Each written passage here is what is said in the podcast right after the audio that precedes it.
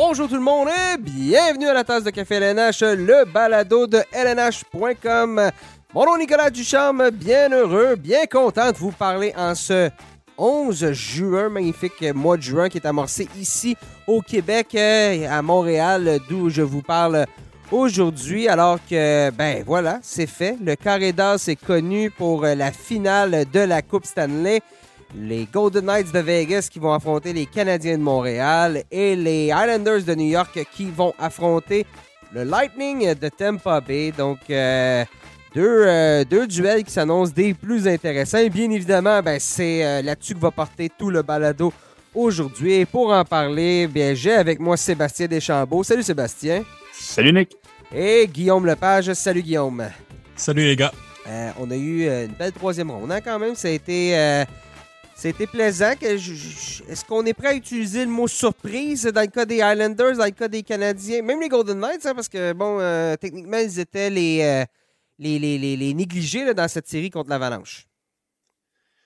Moi, je crois que la seule surprise de, cette, ce carré d'as, euh, pour ma part, en tout cas, c'est le Canadien. C'est la seule équipe que je crois que j'avais éliminée dans mes prédictions, mes dernières prédictions. C'est certain que les Islanders, bon, pour une fois que je m'étais décidé à euh, me ranger derrière eux, ben ils ont gagné. Euh, donc, je peux dire que c'est pas une surprise dans ce cas-là, mais oui, je suis d'accord. Je suis quand même d'accord avec le fait que bon, les Bruins posaient un, imposant défi là, pour, cette équipe-là. Puis euh, ça n'aurait pas, ça été très surprenant quand même que les, que, les, Bruins en sortent vainqueurs, mais les Islanders qui surprennent encore une fois, qui, qui se ah rendent dans le corridor pour une deuxième année de suite. Euh, c'est tout à leur honneur. Ouais. On va y revenir, on va en reparler euh, plus tard euh, dans l'émission. Mais avant de commencer, bien, chers auditeurs qui nous écoutez, sur le lnh.com, ben, sachez qu'on est aussi disponible balado, là, plein de panoplie, plein plein de plateformes là, sur lesquelles on est. Donc, vous pouvez nous écouter. faites une recherche, la tasse de café LNH, vous allez nous trouver. Apple, Google, Spotify, Deezer, TuneIn, plein, là, on est là-dessus. Donc, euh, faites une recherche, abonnez-vous. Euh, comme ça, vous n'allez rien manquer là, à l'approche de ces demi-finales-là. On a aussi d'autres balados qui vont s'en venir dans les prochaines semaines pour la finale, pour le repêchage d'expansion, le repêchage tout plein. Donc, euh, n'hésitez pas à vous abonner. Guillaume, avant de se lancer sur Montréal et tout ça, je veux revenir sur la série qui s'est terminée hier entre les Golden Knights et l'Avalanche du Colorado. Tu étais à la couverture du match hier il était. Euh, moi, j'ai pas compris pourquoi autant de gens donnaient l'avalanche favorite comme ça. Après deux matchs, ben là, écoute, j'étais moins certain un peu là, de, ma prédiction des Golden Knights en finale. Mais euh, as-tu l'impression que ce qu'on a vu hier, c'est les, Golden Knights à leur, à leur pleine maturité? on le sait, c'est une équipe qui, qui est jeune, qui était jeune quand elle a atteint la finale de la Coupe cette année à son, son année d'expansion. Mais c'est un groupe qui a gagné, qui semble avoir gagné à maturité. As-tu l'impression que justement, là, on a enfin atteint notre pleine maturité, notre, euh, notre culture de vainqueur et, tout le tralala? on dirait bien que c'est ça parce que euh, les, Golden Knights ont survécu quand même un match ultime au, premier tour contre le Wild du Minnesota. Euh, puis l'ont fait avec brio. Je me souviens plus du score du, septième match, mais ça avait été assez convaincant comme victoire. Ensuite de ça, on, on affronte la meilleure équipe en saison régulière en l'Avalanche. On perd les deux premiers matchs. Euh, on se retrouve, on, se creuse un trou, puis on revient à domicile, gagne deux matchs, et puis on enfile quatre victoires consécutives pour, euh, battre l'Avalanche. Quand on regarde ça, là, vraiment, euh, on dirait que l'expérience de cette équipe-là, les, les morceaux qui se sont greffés au fil des années, là, on, pense au Mark Stone, Max Pacioretty, Alex Pietrangelo au cours de la dernière saison morte, on dirait que ça, c'est venu vraiment cimenter ce qui avait été bâti là, dès la première année d'existence de l'équipe. Donc oui, euh, à mon avis, c'est vraiment euh, l'apogée euh, de cette équipe-là avec un Marc-André Fleury qui est au sommet de son art. De la contribution là, des, vraiment des quatre trios. Hier, hier, on a pu voir le quatrième trio avec William Carrier qui a contribué offensivement dans la victoire d'hier. Donc, on sent vraiment que cette équipe-là est à maturité et qu'elle est prête à accomplir de grandes choses cette année. Eh le retour des blessures, là, on a vu, euh, on a vu que cette équipe-là a été privée là, en cours de route de, joueurs très importants comme Max Pacioretty, de joueurs assez importants avec des rôles plus, plus précis comme Braden McNabb. Euh, tout le monde est en santé. Euh, puis comme Guillaume m'a dit, la force de cette équipe-là, c'est la profondeur. On avait probablement une, bien meilleure profondeur que l'Avalanche. même si les joueurs de pointe de l'Avalanche, les, les Nathan McKinnon et les Kel McCarr, étaient probablement supérieurs peut-être à ceux des, des Golden Knights. Mais euh, non, c'est quelque chose à voir aller, cette équipe-là. En fait, les deux équipes, la série était assez exceptionnelle. Ça, ça, patinait en s'il vous plaît. Euh, c'est vraiment un beau spectacle qu'on a eu. Puis, euh, euh un peu comme toi, Nick, après deux matchs, surtout après le premier match, c'est sûr et certain que bon, c'était un, beau massacre. Puis c'était un petit peu difficile de, de concevoir que ça allait être qu'on allait pouvoir renverser la situation du côté de, des Golden Knights. Mais euh, on a montré à quel point on était une équipe solide à toutes les positions. Et puis, euh, on... Puis j'ajouterais à ça, tu, parlais du premier match, mais même le cinquième match, euh, dans les deux premières périodes, les Golden Knights sont à peine touchés à la rondelle. L'avalanche était vraiment en contrôle. À ce moment-là, on venait de savoir que le Canadien allait. bon, on savait qu'il allait affronter le gagnant de cette série-là, mais c'était la première fois que je m'assoyais vraiment devant un, match de cette série pour, euh, regarder ça. Puis là, euh, en voyant l'Avalanche jouer, je me disais, j'imagine que le Canadien ne souhaite pas euh, rencontrer cette équipe-là parce que ça, patinait dans tous les sens. Les défenseurs qui étaient plus souvent en arrière du but des Golden Knights qu'à la ligne bleue, c'était vraiment impressionnant. Puis en troisième période, ça s'est effondré. Puis ça a été, ça a été le début de la fin pour l'Avalanche. Ouais, je regardais hier le match, puis je ne sais pas exactement combien de tirs on a, on a obtenu, mais euh, les Golden Knights ont bloqué à peu près le double du nombre de lancers que l'Avalanche a obtenu dans la rencontre. Donc, oui, oui, ça, roulait hier, puis d'un côté comme de l'autre, on réussissait à attaquer par l'enfant de mais c'est parce que le rythme est extrêmement élevé dans cette série-là. C'est pas juste. C'est pas, pas nécessairement que t'as pas. Euh, que, les défenseurs sont des cônes puis laissent tout passer. C'est que présentement, il y a une vague de talent qui se fonce vers toi que tu peux, tu peux difficilement. Euh, résister. Je pense, souvenez-vous, lors de la, pas de la classique hivernale, mais dehors à l'Actao, lorsque la fameuse image de McKinnon qui s'en vient, puis Alex Petrangelo qui, qui, a un micro sur lui qui dit Oh boy! Donc, euh, tu sais, euh, c'est ça, dans le fond, t'as beau avoir un bon défenseur comme Alex Petrangelo, lorsque l'attaque de l'Avalanche ou l'attaque des Golden Knights arrive à pleine vitesse, il y a une limite à ce que tu peux faire dans une ligue nationale de hockey où l'accrochage a été en grande partie enlevé, le jeu n'a jamais été aussi rapide. Lorsque c'est du c'est du nord-sud, comme j'appelle, là, puis que ça va rapidement, puis qu'il y a des ouvertures, ben c'est pas long que le défenseur a beau être sur la ligne bleue, puis ça va être difficile de le laisser passer. Euh, et, là, je reviens au premier match. Souvenez-vous ce qu'on a dit dans le dernier balado lorsque j'avais. Euh, j'avais dit que je pense qu'au final, d'envoyer Robin Leonard dans le premier match, ça avait été une bonne décision je me souviens, Sébastien, tu n'étais pas d'accord avec moi. Tu riais de moi. Je ne suis, toujours pas, Nick. Mais, on ne l'est toujours pas. C'est correct, vous avez droit. on va repartir le débat. Ah, oui, vous avez droit, mais au final, je reviens sur ce match-là. Les, les Golden Knights avaient une journée de repos. Ils allaient jouer en, en altitude, pas d'air. Puis il allait se faire planter. C'était écrit dans le ciel qu'il allait se faire ramasser par la puissante offensive de, de l'avalanche qui était reposée. On a envoyé Lenner. Lenner, ça n'a pas bien été. Je pense pas que Fleury, ça aurait été mieux. Il y aurait peut-être eu un but de moins, peut-être. Mais au final, le fait que Marc-André Fleury a pu, se reposer pendant quoi, cinq matchs, cinq journées, quatre journées consécutives, ben, ça va avoir permis à Fleury d'être solide pour le reste de la série. Puis ça aurait été le les Golden Knights ont le beau luxe d'avoir deux gardiens numéro un, puis ça va avoir été, je pense que Peter DeBoer, même s'il était euh, critiqué, va avoir utilisé ses gardiens intelligemment dans cette série-là, puis surtout va avoir cru que, écoute, il reste six matchs après ça à la série, puis on est capable d'en gagner quatre. Ça a commencé le match d'après parce que le deuxième match, l'Avalanche l'a gagné, mais c'était pas. Euh, ça avait été, je pense que les Golden Knights auraient mérité ce match-là. L'Avalanche, euh, il y a des joueurs qui l'ont même avoué que ça n'avait pas été une très bonne rencontre. Mais bon, et, là, êtes-vous d'accord avec ce qu'on disait? Ça a été un peu la finale avant la finale. Ces six matchs de hockey-là ont été du bonbon euh, euh, pour les spectateurs. Ça a été une, finale excessivement intéressante. Euh, on l'a dit tantôt, c'était du, beau spectacle, ça jouait physique, il y avait beaucoup de vitesse. On a vu le talent offensif des deux équipes. Il y a eu des séquences, par exemple, la deuxième période du match d'hier, où ça marquait, euh, il y a eu une avalanche de buts pour, sans, mauvais jeu de mots.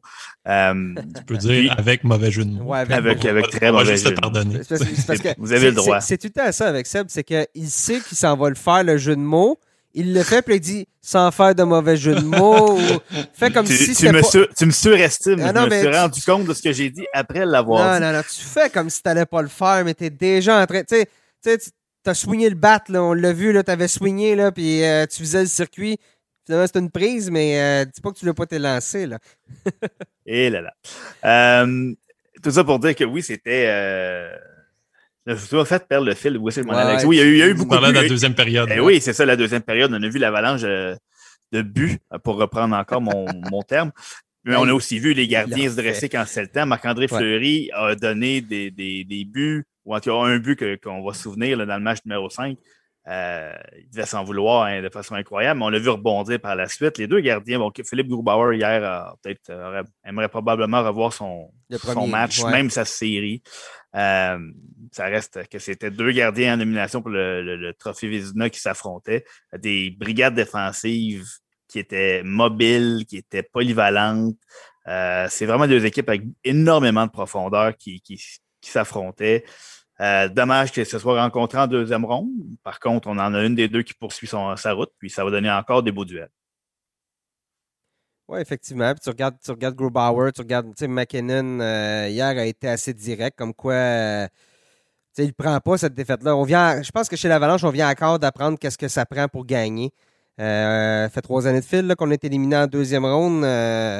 Euh, euh, McKinnon a dit dans des mois assez directs qu'il n'avait jamais rien gagné pour l'instant. Donc, on, va, on va sortir de ça probablement grandi du côté de l'Avalanche. Là, bien évidemment, on a deux joueurs majeurs qui sont joueurs autonomes sans compensation, c'est-à-dire Gabriel Andeskog et Philip Grubauer. J'ai l'impression que, disons, l'Avalanche, on a des bons arguments de vente pour essayer de ramener les deux, à tout de moins. Grubauer, je pense pas qu'il va pouvoir avoir une meilleure opportunité ailleurs dans la, dans Ligue nationale de hockey.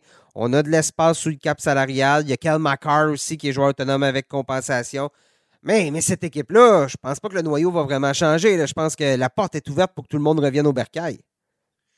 Non, c'est ça exactement. Puis je pense que bon, c'est les étapes normales d'une équipe qui, qui, est en route vers une conquête de la Coupe Stanley. Je pense qu'on le voit depuis quelques années. Tu le disais, c'est des défaites crève-cœur en, en deuxième ronde. je pense que là-dedans, il, y, a, au moins un match ultime, si ce n'est pas deux.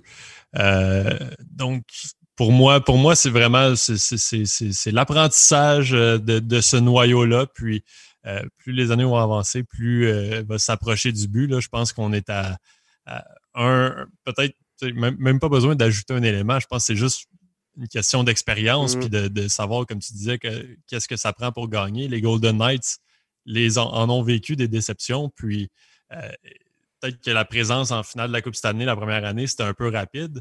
Mais là, après ça, on a fait des pas de recul, puis on a eu des, expériences. Là, cette année, on arrive, puis on, semble invincible, on semble prêt à faire face à n'importe quel défi, que ce soit un match numéro 7 ou un retard de 0-2 dans une série. Donc, euh, pour moi, l'Avalanche suit le même parcours que, les équipes championnes qui, qui, seront éventuellement.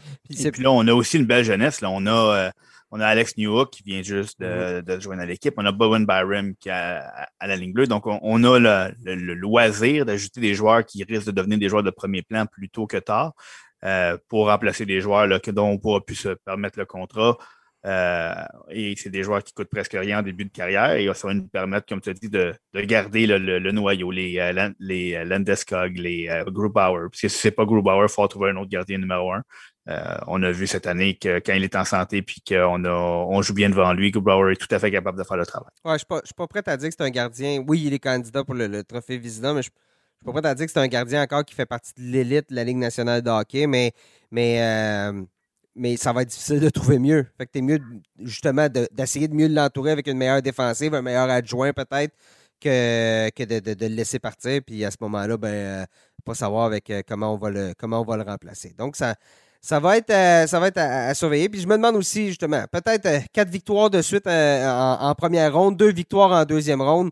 Ça a peut-être un peu mis la table à tomber dans un certain piège, puis pas avoir été en mesure d'élever son jeu d'un cran pour la suite des séries. Puis bon, ben, quand les Golden Knights se sont mis à jouer, ben on a manqué de, on a manqué de réponse. Puis les Golden Knights ont été disciplinés, hein, donc on n'a pas offert beaucoup de chance sur le jeu de puissance à l'Avalanche. Je pense que tout ça explique un peu pourquoi euh, euh, l'Avalanche vient de perdre la, la, finale avant la finale.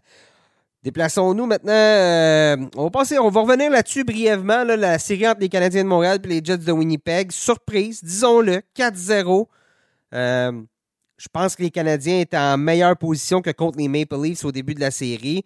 Bien évidemment, après le premier match, euh, ça a tourné à l'avantage rapidement des Canadiens, mais quatre matchs, euh, c'est. Il n'y a, personne qui aurait cru que ça possible en début de saison, excusez, en début de série, que les Canadiens éliminent Toronto et balayent euh, par la suite les Jets. C'est c'est tout un travail là, que les, Canadiens et la, la, troupe de Dominique Duchamp viennent de faire. Oui, tout un travail, mais moi, j'ai oui, tout le crédit revient aux Canadiens parce que tu regardes la manière dont les Jets ont essayé de s'imposer dans cette série-là, ça n'a tout simplement pas fonctionné. il n'y avait aucune solution à, au problème que, posait le Canadien. Euh, mais je me, demande, c'est difficile de, de, vraiment définir dans quelle mesure est-ce que le Canadien était si dominant ou est-ce que ce sont les Jets qui ne se sont pas présentés, mais bon, qui ont, vraiment eu euh, des difficultés parce que honnêtement, pendant, euh, pendant la série contre les Maple Leafs, on regardait le match. Les Maple Leafs avaient de longues séquences en territoire du Canadien où, où les, partisans devaient être sur le bout de leur siège parce que ça chauffait, ça chauffait à plusieurs reprises dans un match. Là, contre les Jets, on n'a vraiment pas vu ça. Là. Ça a été extrêmement rare de voir les, les Jets menacés puis de, de se dire, bon, est-ce qu'ils vont revenir? Là? Les Canadiens marquaient un but, puis on se disait, bon, c'est peut-être le coup de grâce. C'était peut-être seulement ça que ça, ça, nécessitait. Donc, euh, ben, c'est ben, dur, dur d'évaluer euh, d'évaluer la, la, prestation des Canadiens. Euh, dans l'ensemble, mais ben, tu, regardes, tu regardes le, premier, le quatrième match, lorsque les Canadiens ont marqué leur premier but, tout de suite, tu as senti que chez les Jets, ça venait de s'écraser pour pour pas faire un mauvais jeu de mots. Là. Euh, donc, donc ça, a vraiment. J'ai senti cette équipe-là. Disons-le, la perte de Shifley, on dirait que ça, a complètement dégonflé cette équipe-là, tout ce qui s'en est suivi. On dirait qu'on n'a jamais été capable de, de, de, prendre le, niveau, le prochain niveau sans le centre numéro un de l'équipe. Oui, puis n'importe quelle équipe qui perd son meilleur mm-hmm. joueur, son meilleur patineur, va avoir des problèmes par la suite, c'est sûr et certain.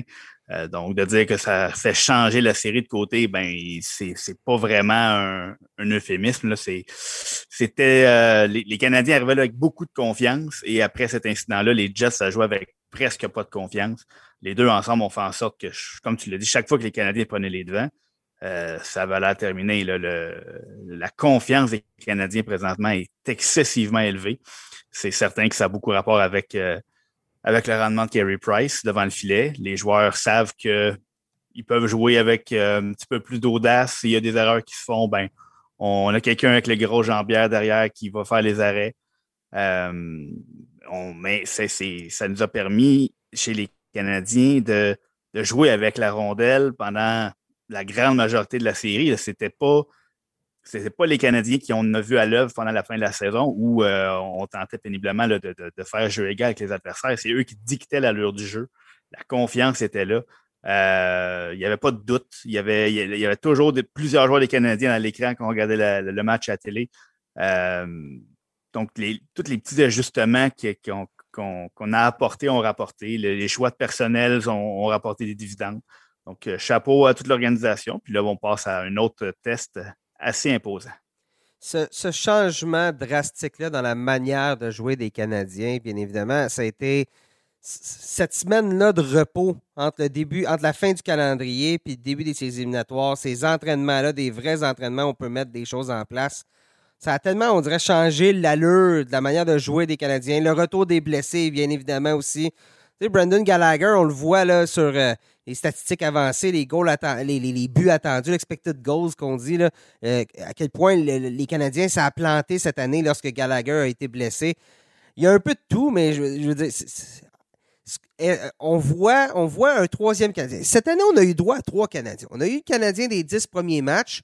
Hein, ça, marquait des buts, ça arrêtait plus, puis ça, ça finissait des matchs 7 à 1, puis euh, on, démolissait les Canucks, souvenez-vous.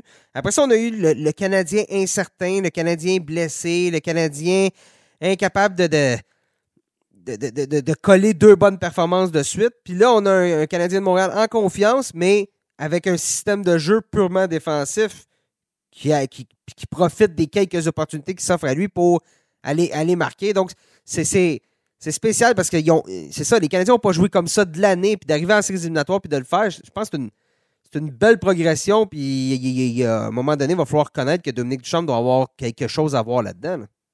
Puis d'autant plus de le, faire à partir du, euh, du, cinquième match de la série contre les Maple Leafs, parce que je suis pas sûr que tu aurais eu le même discours euh, Absolument euh, que, tu viens de faire après quand, les Maple Leafs menaient 3-1. Là, c'était vraiment le Canadien incertain, comme tu disais, même si les blessés étaient de retour et tout ça. Puis d'un match à l'autre, bon, une petite victoire, un peu plus de confiance, un Carey Price en, pleine possession de ses moyens. Puis là, la machine on dirait qu'il y a eu, euh, on parle souvent du déclic, là, mais là, il y a eu euh, plusieurs, euh, plusieurs déclics. Je pense que les, les, les, fils se sont tous connectés, là, puis on, s'est mis à, à, vraiment jouer selon le système, puis avec confiance en plus.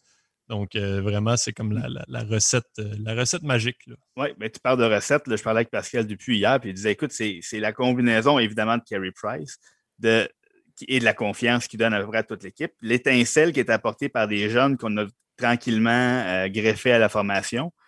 Euh, et, les vétérans qui font exactement ce qu'on s'attend d'eux, qui remplissent le rôle pour lequel on est allé les chercher, les Eric les Shea Weber, euh, ça, les Joel Edmondson qui a joué une excellente série.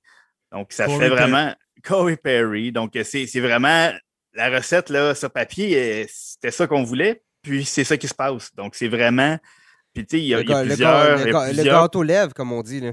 Exactement. Puis l'ici, on, regarde un jeune comme Cole Caulfield, c'est indéniable qu'il apporte quelque chose à cette équipe-là, mais il n'a pas encore produit. donc, on se dit, ça va finir. Tout le monde, tout le monde se dit, ça va finir par débloquer. ça va finir par débloquer. Et il ne l'a pas fait encore. Ben, pas encore marqué, mais ça passe sur le but gagnant de ah, Toronto Foley lors du match 4. Là. Faire des passes en attendant. C'est ça. Oh, fait des passes, là, puis on prendra le but comme euh, quand il viendra, qu'on se dit. Mm. Mais bon, tu, parles de recettes, euh, Sébastien, puis j'en profite pour faire un lien vers la suite, mais est-ce que cette recette-là peut marcher en demi-finale contre les Golden Knights? Ben moi, Nick, je vais être obligé de te dire oui, ça peut fonctionner. Euh, j'ai prédit que les Canadiens allaient se rendre en finale avant le début de la saison.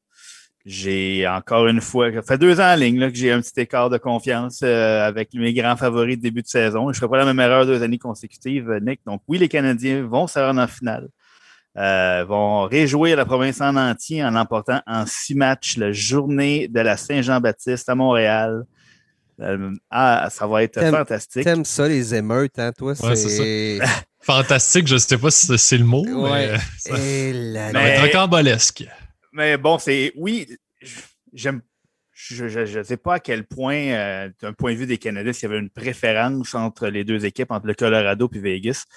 Euh, la brigade défensive des Canadiens n'est peut-être pas nécessairement la plus rapide. Je ne sais pas s'il avait préféré ou avait aimé affronter McKinnon et, et, sur une base régulière. Donc peut-être que ce côté-là, euh, les, les, Golden Knights représentent peut-être un meilleur fit, entre guillemets. Euh, c'est une équipe qui est basée sur la profondeur, un peu comme les Canadiens, avec un excellent gardien, un peu comme les Canadiens. Donc, ça va être, euh, ça va être un, une belle série avec plein, de belles intrigues. Le Max Pacioretty, Marc-André Fleury, d'autres Québécois comme William Carrier, comme Jonathan Marchessault. Euh, il va y avoir énormément d'émotions. Ça va être quelque chose aussi de voir comment les Canadiens vont réagir à Vegas devant une foule enchaînée. En, enflammé là, de, plusieurs dizaines de milliers de, spectateurs. Donc, euh, mais sur la glace, je, avec la confiance que les Canadiens ont présentement, je ne serais pas surpris de les voir régler le dossier en six matchs euh, et se, diriger vers la finale. Euh, pour ma part, j'ai de la misère à, y aller comme Seb parce que comme Seb, j'avais mis le Canadien en finale avant le début de la saison, mais là, avant le début des séries, j'ai mis les Golden Knights en finale. Donc euh, là, euh, je suis devant une impasse, puis j'ai déjà éliminé le Canadien deux fois. Euh, donc moi, je, vais y aller avec, avec les Golden Knights. Je crois que c'est simplement y aller avec la logique. Il y a plus, il y a plus de, de talent, plus de profondeur de l'autre côté. mais encore là, est-ce que, est que le Canadien est capable de s'adapter à ce, style de jeu-là? On a eu une semaine, on a certainement regardé les deux équipes, euh, l'Avalanche et les Golden Knights. On a eu du temps de préparation. Est-ce qu'on a trouvé la façon de, ralentir cette attaque-là? Euh, de, contrer le trio de Marchessault parce que c'est lui qui est en feu en ce moment. Mais là, il faut aussi garder un œil sur celui de, de, et Stone. Donc, la, tâche est assez, euh, est assez colossale. Euh, mais j'ai vraiment hâte de voir si, le Canadien va être capable de museler euh, cette attaque-là un peu à l'image de ce qu'il a fait contre, contre les Jets au deuxième tour. moi aussi, j'ai réfléchi puis je, vois pas comment les Canadiens peuvent passer à travers une puissance comme, les Golden Knights. Puis, je veux rien enlever aux Canadiens de Montréal. Ça va avoir été un beau printemps. Mais il y, a tellement. Déjà, déjà dans le, bilan. Oui, ouais, non, non, mais. On va avoir eu du beau hockey. Non, mais je veux dire, au début de la saison, je mettais les Canadiens dans le corridor. C'est là, là qu'ils sont. sais. Je mettais les Golden Knights comme champions de la Coupe Stanley. Ça s'en va vers là. Pour moi, c'est logique euh, c'était logique en début de saison, celle-là encore euh, présentement. Mais ce qu'on doit faire, c'est arrêter l'attaque comme on a arrêté celle de Toronto. Mais Toronto n'a pas la défensive que les Golden Knights ont. Euh, les Jets n'avaient certainement pas la défensive que les, Golden Knights ont. Devant le filet, Jack Campbell a bien fait, Connor Buck euh, est un très, très beau gardien. Marc-André Fleury et Carey Price, on est dans le même registre. Donc, je veux dire, il y a une égalité là. Ça peut aller d'un bord comme de l'autre, à mon avis. Il y a trop, trop d'atouts du côté des, Golden Knights. Puis on joue du trop bon hockey. les quatre derniers matchs contre, même les cinq derniers matchs contre l'Avalanche, euh, je veux dire, on a répondu. Quand il fallait répondre, coup de canon pour coup de canon, on le faisait. Puis quand c'était le temps de fermer le jeu, on le faisait aussi. Tu sais, le Mathias Yanmark, il n'y a personne qui parle de, de Mathias Yanmark, mais c'était une belle acquisition pour ajouter de la profondeur sur un troisième trio où il y a Alex Stock qui jouerait sur à peu près tous les premiers trios dans la Ligue nationale de hockey. Euh, oui, les Canadiens ont une belle profondeur, mais il manque justement le Pacioretty ou le Stone ou le, joueur qui peut faire la différence à lui tout seul. Euh, sauf Price, mais la réalité, c'est que le Price, il y a Fleury aussi qui peut faire la différence à lui tout seul. Donc, quand je regarde ça, écoute, je vais quand même donner euh, deux victoires aux Canadiens. Un six matchs. Je pense que ça va se terminer en six matchs. Donc, à la Saint-Jean, euh, Baptiste à Montréal, parce que moi aussi, j'aime les émeutes comme euh, Sébastien. Puis j'aime, j'aime voir des feux d'artifice autant dans les rues que sur, sur les plaines d'Abraham ou peu importe. Mais ça va être bon comme série, mais faites-vous pas trop d'attentes. C'est une, équipe, c'est une équipe qui a beaucoup d'expérience, les Golden Knights. C'est une équipe qui, en a vu d'autres ce que le Canadien n'a pas vu malheureusement. Ce groupe-là n'a jamais été un groupe qui a été très loin en séries éliminatoires. Puis là, il y a aussi le fait que, ben, tu sais, on a parlé depuis le début des séries, que Dano, la qualité du travail de Dano pour arrêter un joueur en particulier, c'était Austin Matthews. Euh, lors de, tu sais, contre les Jets, euh, ça aurait dû être Shifley, ça n'a pas été Shifley finalement, mais ben, ça l'a été dans le premier match. Tu sais. Mais là, il y a tellement de ressources du côté. Tu sais, même Chandler Stephenson, à part notre collègue Philippe Landry ici à LNH.com, c'est son joueur préféré pour une raison qui nous échappe totalement. Je veux dire, il n'y a personne qui parle de Chandler Stephenson, mais Chandler Stephenson, il a une bonne année cette année, puis il fait du bon travail. Puis... non, il y a, trop, trop d'atouts chez les Golden Knights pour que mon, mon cerveau me dise hey, donne plus que deux victoires aux Canadiens. Donc, ça, va être, euh, ça va être tout un défi d'aller chercher une victoire à Vegas. Moi, c'est. Si je suis le Canadien, c'est ce qui me fait peur parce que euh, on n'a pas joué devant une foule depuis le mois, une foule hostile depuis le mois de mars 2020. Euh, euh, on arrive en troisième ronde à Vegas où le party est pogné. Ouais, c'est fou. J'ai l'impression que si, si, si, le Canadien va chercher un des deux premiers matchs, ben là, on va peut-être pouvoir commencer à se dire Ah, c'est peut-être sérieux parce que honnêtement, avec l'énergie que cette foule-là amène à l'équipe, euh, j'ai de la misère à voir comment, comment une équipe peut euh, peut-être tirer de l'arrière dans un match puis remonter à Vegas. Je crois que dès que les Golden Knights prennent une avance euh, moindrement confortable, le match, on, peut, on peut fermer les, livres. Les débuts de match vont être bien importants. L'énergie de la foule, les, les, Golden Knights connaissent souvent de bons départs. Euh, les Canadiens aussi, par contre. Donc, les, Canadiens ont eu beaucoup de bonnes premières périodes tout au long de la saison et des séries. Mais en saison, on, finissait la première période avec une avance incroyable au chapitre des lancers et la possession de rondelles, mais on a retrouvé à 0-0. Euh, en série, ça s'est un petit peu mieux passé. C'est la deuxième période qui a été le piège, surtout contre Toronto. Mais là, on parle de sept matchs en ligne sans avoir tiré de l'arrière. Donc, la confiance était, était incroyable. Euh, et puis, même, je pense, là, ça va être de voir si jamais on, ça serait surprenant qu'on ne laisse jamais les Golden Knights euh, ne prendre les devants dans la série. Donc, savoir comment les Canadiens vont réagir à ça. Est-ce qu'on va faire. Sais-tu, c'est pas grave, on est tellement confiant, on sait qu'on va rebondir. ou, si, c'est un château de cartes. sais, un château de cartes qui tombe oh, tout, là. Ça fait longtemps qu'on n'a pas vécu ça comme situation. On tire de l'arrière, on fait quoi? Euh, moi, je suis d'avis que ça va être la première option. Je pense qu'on a. dit, oui, le, groupe des Canadiens n'a pas beaucoup d'expérience, mais on a on mise maintenant sur plusieurs joueurs qui en ont. Euh, donc, j'ai, euh, je maintiens ma position, Nicolas.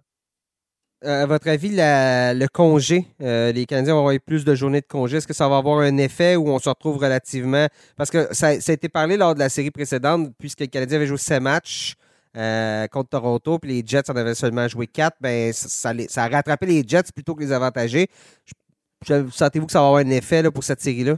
Non, parce que les Golden Knights n'ont pas eu besoin de 7 matchs. Si les Golden Knights avaient, gagné en 7, ils auraient gagné la série parce que les statistiques le montrent clairement. Ça fait maintenant sept fois qu'une équipe qui balaye une équipe à une ronde précédente affronte une équipe qui a gagné en sept matchs. Ça fait maintenant sept fois en ligne que c'est l'équipe qui sera en sept matchs qui, gagne la, série euh, contre une équipe qui venait de gagner en quatre. Euh, l'avantage, la pause a été euh, relativement courte. On a commencé la série de plus tard dans la section canadienne. Euh, on a, avoir gagné en 4 n'a pas donné une aussi longue pause. Euh, que ça va quand même faire une semaine. Ça va faire une semaine, effectivement. mais c'est moins long que. Honnêtement, avec le marathon, euh, la, fin de la saison rocambolesque du Canadien, je, pense qu'il n'y a, personne qui va se plaindre de ça chez, le Canadien.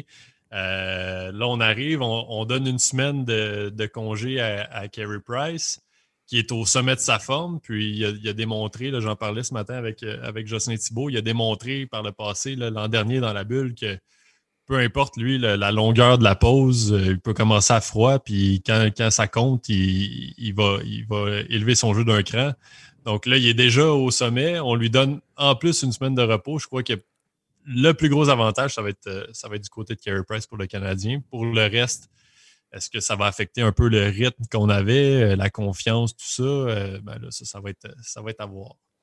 Le, là, il y a bien évidemment il y a la situation de Jeff Petrie qu'on ne sait pas exactement. Dominique Duchamp disait hier que probablement il va jouer dans la série, mais c'est pas exactement. Ça ne sera pas, pas, sera pas une amélioration du jour au lendemain dans son cas. C'est lorsque ça va prendre du temps. Euh, et lorsqu'il va être prêt, il va être prêt, mais ça ne sera pas du jour au lendemain. Donc, effectivement, est-ce que les Canadiens vont pouvoir être privé de Petrie, mais en même temps, est-ce qu'on joue nos cartes, puis présentement, on, en cache certaines pour euh, que Petrie va être là pendant le premier match? Ça va faire une grosse différence, bien évidemment, parce que les, défenseurs, euh, c'était une situation euh, bon, difficile à gérer là, depuis, le, depuis le début des, des séries éliminatoires. Oui, ben, on a dit aujourd'hui que sa présence serait hautement improbable pour le match numéro un, tout comme Jake Evans, tout comme John Merrill c'est sûr que dans, les morceaux qu'on pouvait se permettre de perdre chez les Canadiens, je pense que Jeff Petrie, derrière Carey Price, est, l'un de, ces morceaux qu'on ne peut pas vraiment se permettre de perdre à long terme. Euh, on va se croiser les doigts chez le tricolore que l'absence soit de très courte durée. Euh, parce que même s'il n'est pas à 100% de sa forme, euh, Jeff Petrie, par sa mobilité, par sa capacité à sortir de son territoire en possession de la rondelle ou à la relance avec une passe, est joue un rôle assez central dans cette brigade défensive-là. Donc, c'est sûr et certain que si son, son absence se prolonge, ma, confiance dans la prédiction va être euh, diminuée, mais euh, on semble confiant qu'il va revoir de l'action assez tôt en série. La, bonne nouvelle chez les Canadiens, c'est aussi bon, cette longue pause-là qu'on parlait, ben, donne du temps, encore une fois, à Dominique Duchamp à, implanter des choses, puis à faire des ajustements, ce que tu ne peux pas faire si la série, par exemple, avait été de 7 matchs et euh, les Canadiens avaient eu une journée de repos. Donc, peut-être qu'on va avoir aussi trouvé une manière de, contrecarrer l'absence de Petrie à ce moment-là en, travaillant des choses à l'entraînement. Mm-hmm. Euh, l'autre chose que j'ai hâte de voir pour cette série-là, c'est l'effet Ryan Reeves, qui va, bon, on sait, Ryan Reeves, euh, joueur physique, aime bien s'en prendre à une personne en particulier dans chaque série. Souvenez-vous, l'année dernière, c'était contre les Canucks, c'était Antoine Roussel, entre autres. Donc, ben, ça sent le duel Ryan Reeves-Corey Perry, j'ai l'impression. si Reeves a un joueur à essayer de déranger, c'est Corey Perry qui, qui fait un excellent travail de, de, petites pestes, disons-le, depuis le début des séries pour les Canadiens. Puis, euh, est-ce que justement, là, pour la première fois, Perry sera peut-être pas dans son, dans son meilleur élément face à Reeves? Je crois pas que Corey Je pense que Corey Perry en a vu, en a vu des vertes et des pommures au cours de sa carrière. Euh, moi, de mon côté, c'est un joueur qu'on on voit vraiment en confiance depuis le début des séries. Euh, chaque, match au Centre Bell avec, avec Robert, notre collègue, on est vraiment euh, impressionné par ses, habiletés en protection de rondelles. Ça n'a juste aucun bon sens. pour, euh, c'est un joueur qui, on va se le dire, la, rapidité, ça fait plus partie de, ses habiletés, mais. Déjà que ça n'a jamais vraiment fait partie de ses non, Mais disons que ça, a descendu de quelques coches, mais vraiment en protection de rondelles, c'est mm-hmm. presque impossible de lui enlever la rondelle. Puis ça, c'est complètement c'est frustrant pour l'adversaire. Puis là, euh, bon, Ryan Reeves, est-ce que ce qu'il va être parvenir à déranger Perry? Je ne penserais pas. C'est un, vétéran qui, Il a vu neiger. Ouais, c'est ça. Puis tu as parlé de la protection de rondelle. Le quatrième trio, si on peut l'appeler comme ah ça, des Canadiens, avec euh, Joël Armia, qui est pour qui c'est encore une plus grande force, la protection de rondelle. Et puis Eric Stahl qui, joue vraiment du bon hockey depuis le début des séries. C'est vraiment un trio qui, apporte beaucoup. On a parlé du quatrième trio, euh, la performance du quatrième trio de Vegas dans le dernier match hier. Quand ton deuxième, ton quatrième trio, tu as deux buts dans un match, là, tu, peu importe le niveau, peu importe la ligue, d'habitude, tu as des bonnes chances de l'emporter. Et puis, euh, les, membres du quatrième trio des Canadiens apportent vraiment beaucoup. Joël Armia en désavantage numérique a été exceptionnel. Euh, c'est un trio qui passe beaucoup de minutes dans le territoire adverse, ça, c'est un gros plus quand le quatrième trouvé sur la glace. Puis c'est l'intelligence de Curry Perry. On dirait qu'ils sont, sont, calmes, son expérience. On voit qu'il n'y a rien qui le dérange vraiment. Euh, n'a pas changé sa façon de jouer, contrairement peut-être à d'autres joueurs qui, qui, deviennent plus nerveux, qui serrent le bâton une fois en série. Euh, non, c'est vraiment. Euh, il, montre toute sa valeur depuis le début des séries éliminatoires. Alors, ça fait le tour pour cette série canadienne Golden on va se coucher tard à quelques reprises. Ça commence lundi à 21h, donc euh, ça va veiller ici au Québec, mais c'est pas grave, l'été est arrivé, ça va faire du bien. On passe de l'autre côté. Ben, pas de l'autre côté, il n'y a pas d'association cette année, pas d'Est, pas d'Ouest, mais les équipes qui sont en demi-finale vont se battre pour les trophées quand même habituels. le, le, trophée Clarence Campbell et le trophée euh, Prince, de Galles. Prince de Galles. Donc, euh, ces trophées-là vont quand même être remis, mais bon, on a séparé ça. Donc, pour la première fois, les Canadiens pourraient être remporter le trophée Clarence Campbell. Donc, pour le trophée Clarence euh, Prince de Galles, oui, ça va être une série entre le Lightning de Tampa Bay et les Islanders de New York. le Lightning qui a je veux pas dire aisément, mais quand même disposé des Hurricanes sans, sans devoir euh, tout donné, si je peux dire. Et les Highlanders de New York qui ont joué du hockey comme les Highlanders de New York savent le faire et ça leur a permis d'éliminer les Bruins de Boston. Messieurs, euh, est-ce que le Lightning est sur la bonne voie pour euh, remporter la Coupe cette année ou est-ce que les Highlanders vont vouloir et vont pouvoir venger leur élimination de l'année dernière contre ces mêmes, ce même Lightning? Et je pense que le Lightning a trop de ressources. Euh, ça va être une série, je, vois une longue série. Euh, les, Highlanders, on a parlé de comment c'est important de, les débuts de match, puis de prendre les devants dans, cette, la série entre les Canadiens et les Golden Knights. Prendre les devants quand. Euh, tirer de l'arrière contre les, Highlanders, jouer du hockey de, rattrapage contre les Highlanders, c'est difficile, c'est usant. Barry Truss, partout où il est passé, là, il est vraiment passé maître dans l'ordre de neutraliser ses adversaires. tous les gardiens qui sont passés sous les ordres de, de, Barry Truss ont l'air d'être des, des, des, génies. c'est tous des. Des gagnants du C'est qui le dernier qui n'a pas été mis en nomination pour le trophée Vizina après passer dans les mains de Barry Truss? Que Braden Oldby, Samuel Varlamov, euh, Pécoriné. Ça a toujours été des, gardiens qui se sont... Carter Hutton. Carter Hutton a, eu, ça, remonte à Thomas Vokun, je pense. Ben non, mais je veux, dire, je veux dire, Carter Hutton a, connu une carrière. Grâce à Barry Trotz, a probablement joué quelques années de plus dans la Ligue nationale qu'il aurait joué Euh, lui, lui Mitch Korn, l'entraîneur des ben, C'est ça, c'est Mitch Korn, exactement. Là, Donc, euh, non, ça va être. Euh, à 5 contre 5, les, les Highlanders sont, sont, vraiment dominants. Je pense que Jean-Gabriel Pajot est à plus 11 présentement dans le différentiel. Je confirme. Jeu, le jeu de puissance des, du Lightning, vraiment, il fait peur. Il fait peur. Puis on sait qu'ils vont compter des buts pendant, pendant leur jeu de puissance. Maintenant, est-ce que mais là, de l'autre côté, on a les Saints de, de New York. Mais bon.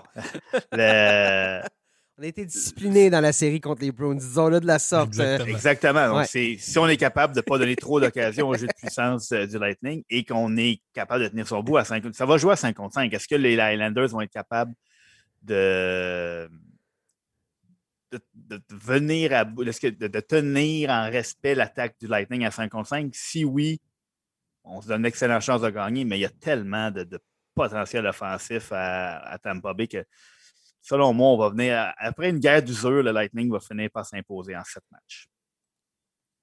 moi, je suis, d'accord avec ça, avec cette prédiction-là. Euh, Lightning en 7. Euh, c'est pour, pour toutes les raisons que, que Seb a énumérées. Là, je pense que c'est une équipe qui, a trop de profondeur, qui, qui affiche à peu près la, même constance, la même, euh, la même menace que, l'équipe qui a gagné la Coupe l'an mm. dernier. Fait que je vois pas pourquoi on serait pas capable de, répéter au moins l'exploit d'atteindre la finale de la Coupe cette année. Puis après ça, bon, on, verra bien, mais euh, pour moi, il n'y a pas de doute que les Islanders, euh, les on va se rangera pas derrière eux pour cette ronde-là. Puis on, va souhaiter que ne fasse pas mentir encore une fois. Mais euh, non, ça va être une, bonne série quand même. Euh, l'attaque contre la défensive, euh, ça, va être, ça va être intéressant. Sauf que le Lightning sait comment gagner, même en jouant défensivement. Ils l'ont fait dans la série contre les Hurricanes. On a gagné les deux premiers matchs 2-1.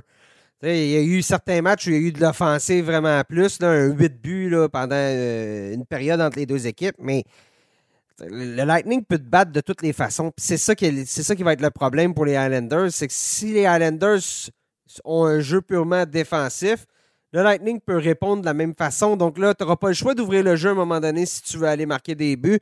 C'est là, là que le Lightning peut sauter dans, la, moindre ouverture. C'est relativement le même groupe que l'année dernière en plus chez les, Lightning. On a ajouté David Savard.